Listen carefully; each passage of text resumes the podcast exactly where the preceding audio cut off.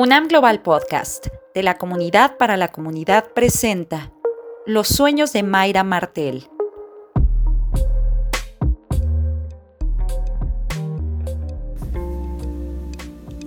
Los sueños de Mayra Martel. En el sueño que siempre cuenta Mayra Martel, se encuentra con las niñas que desaparecieron, arrancadas de los brazos de sus familias las ve en uniforme de secundaria. Brinca de felicidad. Le sonríe.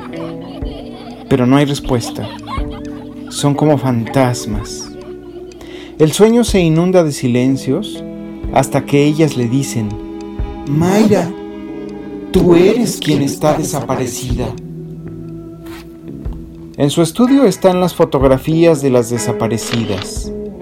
Lleva 15 años trabajando en el libro que recopila las investigaciones, esos últimos pasos. Todos los días piensa en ellas, habla con ellas, usa una máquina de escribir mecánica, corrige a mano y también revela sus fotos en un cuarto oscuro. Le pido que lea uno de sus pensamientos, escrito a mano. La voz se le quiebra. Violencia tiene capas muy profundas que llegan hasta el fondo del corazón de la sociedad, de las personas, de las víctimas, de los familiares. O sea, uno cree que termina cuando hubo la balacera, pero no. Lo violento es al otro día que ese niño o esa niña se le va sin su padre o sin su madre. Lo violento es todos los años que transcurren con esa, con esa herida, con, con esa esa catástrofe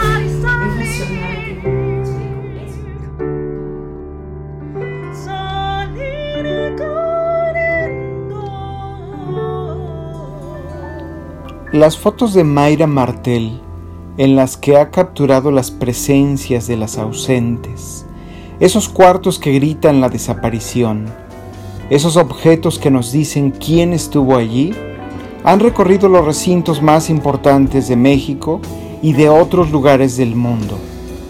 Le pregunto por la nota de metas de Erika Carrillo, sueños que se quedaron congelados, petrificados en el tiempo.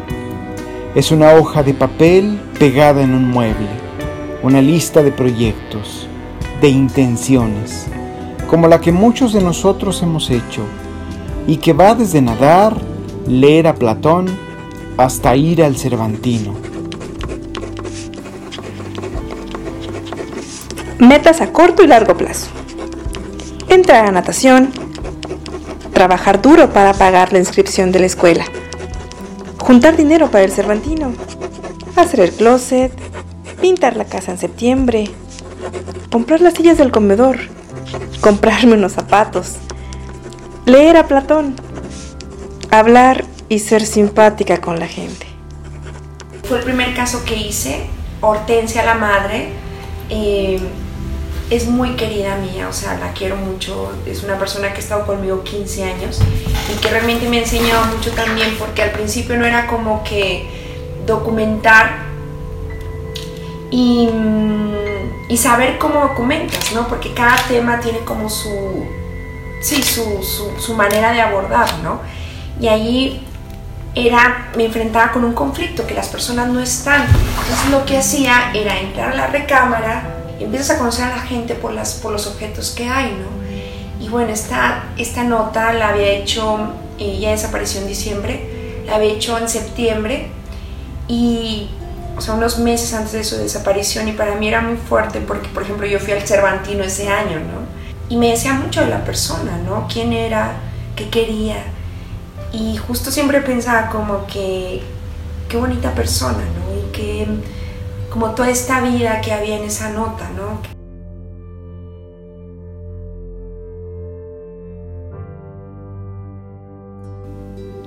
Ha corrido los riesgos frecuentes de quien se mete con temas que vinculan al crimen organizado. Sabe lo que es huir de una ciudad sin tiempo para hacer la maleta, solo lo indispensable. Atrás queda tu casa, familia y amigos Las madres de las mujeres desaparecidas la han cobijado y le han permitido documentar sus pérdidas. Es un ejercicio de recuperación de la memoria. Muchos periodistas, recuerda Mayra, fueron a Ciudad Juárez en la euforia del tema y después se olvidó. Tiene presente el dolor de las madres, de Doña Consuelo, por ejemplo, y lo escribe en ese libro que pronto será publicado. De pronto se le salen las lágrimas y me dice, no creas que lloro por otra cosa más que puro coraje. El type de sus lágrimas es raro, tiene muy marcadas las líneas de expresión en su rostro, parecen ríos tan pronunciados desembocando en los labios. Lleva tantas lágrimas que siento que un día se va a ahogar de todo lo que llega a su boca. Me da tristeza verla llorar, verla esperar. Es como si cada año hiciera una zanja enorme en el rostro de Consuelo. Mayra dice que se han hecho muchos documentales sobre Ciudad Juárez, pero nadie regresa a ver qué pasó. Yo soy de Juárez y veía a las madres.